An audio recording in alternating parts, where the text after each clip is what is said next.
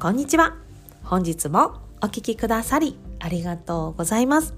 ウェルビーイングと強みを味方に幸せを作る女性専門ウェルビーライフコーチの公認心理師神戸敦子です。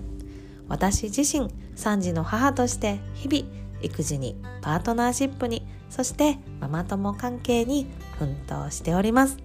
こちらの番組はいつも自分を後回しにして誰かのために頑張るママ。そんなあなたにお届けしたくて月曜日から土曜日まで毎日お送りしております。幸せはスキルを合言葉に心理学の知識をベースにあなたがあなたを幸せにしていく。そしてマインドからあなた自身を楽にしていくメソッドをどうぞお受け取りください。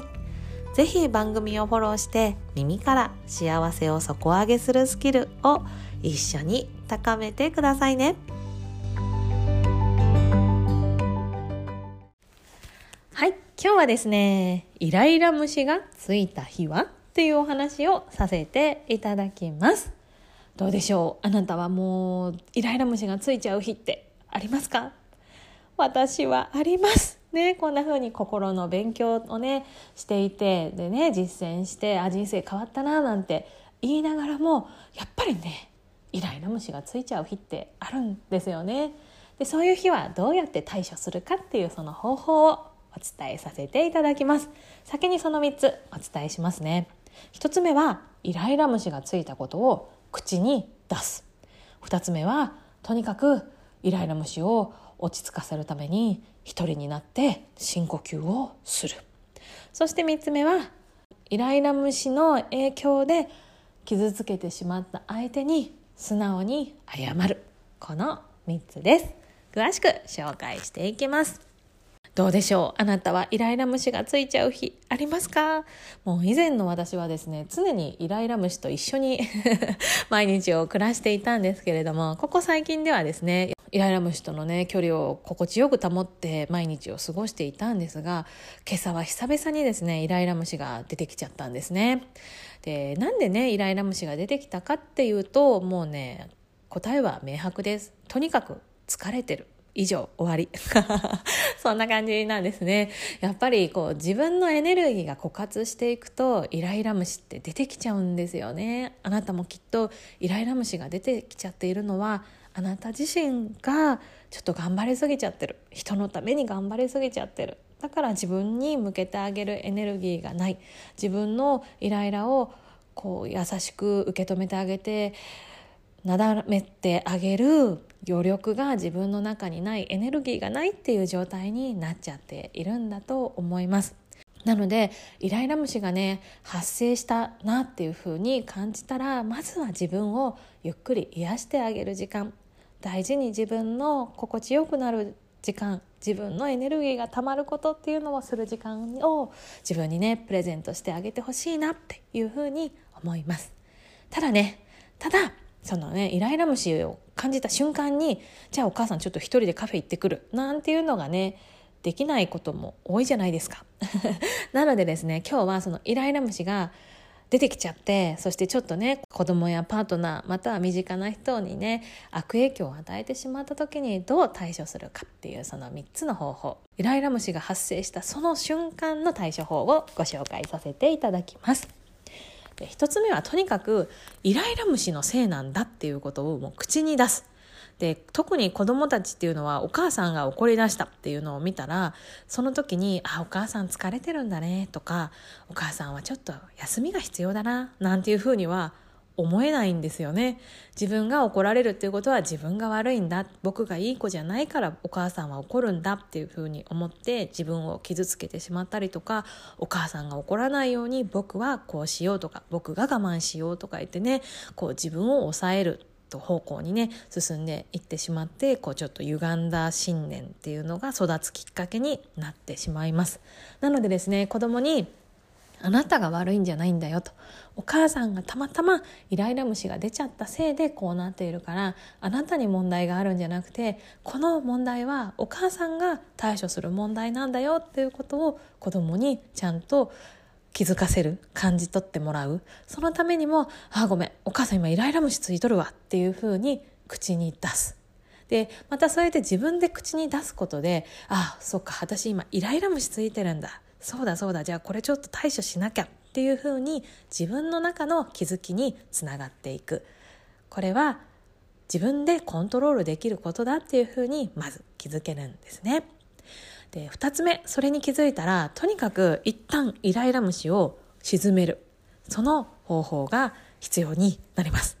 でじゃあそれはどうするのかっていうととにかくそのイライラ虫を抑えるためにゆっくり呼吸をしてもらいたいんですね。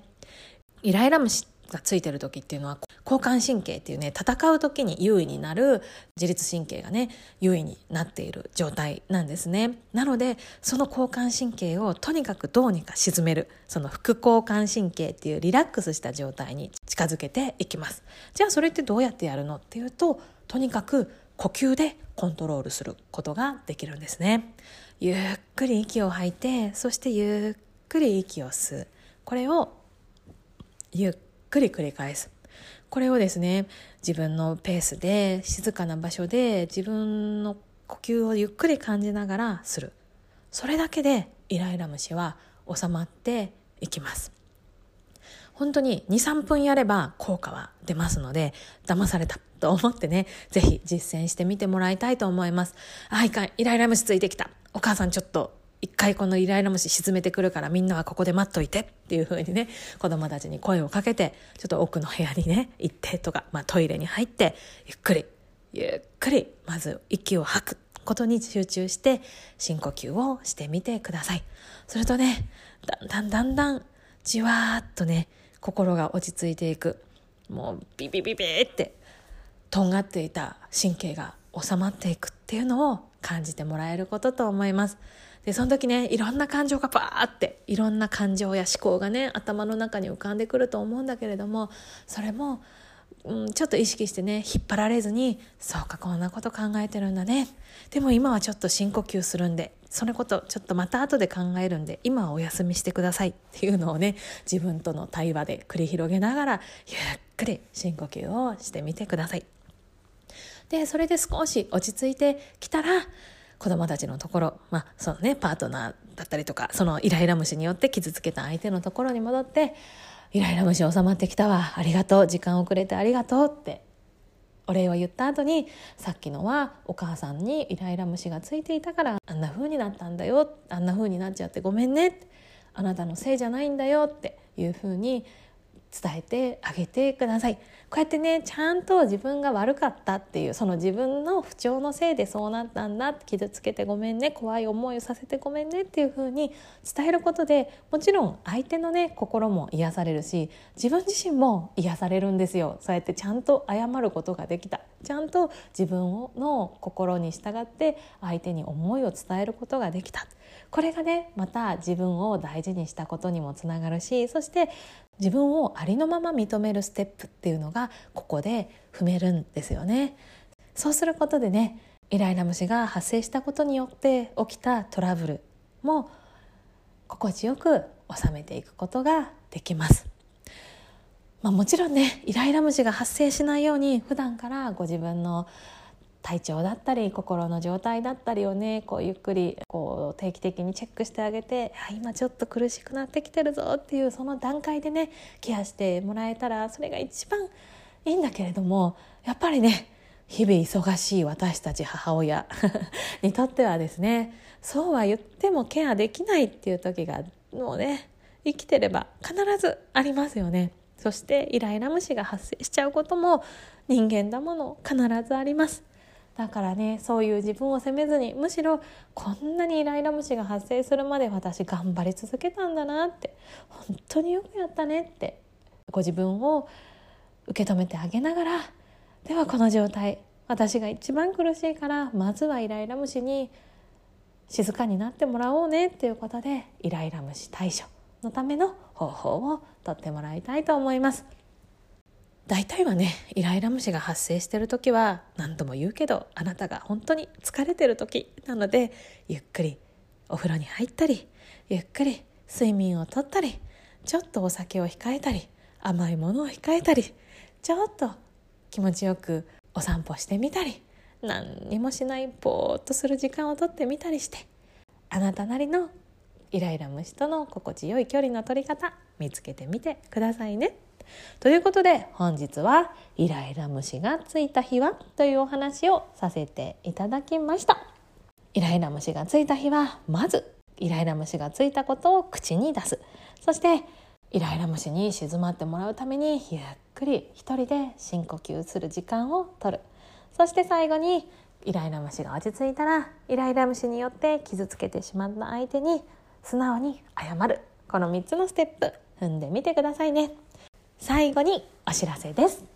1月25日木曜日に開催させていただいたオンラインワークショップあなたの強みを再発見いざ行け私のアーカイブ動画をこのポッドキャストを聞いてくださってる方限定で無料でプレゼントさせていただきます。こちらのワークショップご参加いただいた方々からですねすごく楽しかったですとかこれまで考えたことのない視点で自分の強みを見つけることができましたとかワークショップ参加してよかったですというふうなねご感想をいただいております。本当にとっても幸せな時間をありがとうございました。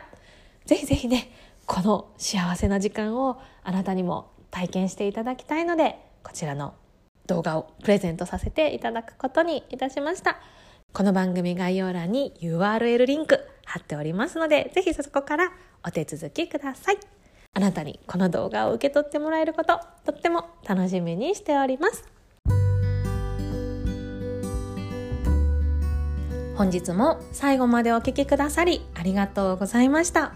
このポッドキャストがあなたの毎日の幸せを高めるお手伝いができているようであれば、フォローやレビューまたは評価の星マークをポチッと押して一人でも多くの女性にこの番組が届くようお力添えいただけたらとっても嬉しいですあなたが幸せになることは社会貢献あなたから幸せが始まりますあなたの力であなたにもそしてあなたの大切な人にも幸せな今日を広げていきましょうではではまた明日の放送でお耳にかかりましょう。ブルームオアシスの神戸初子でした。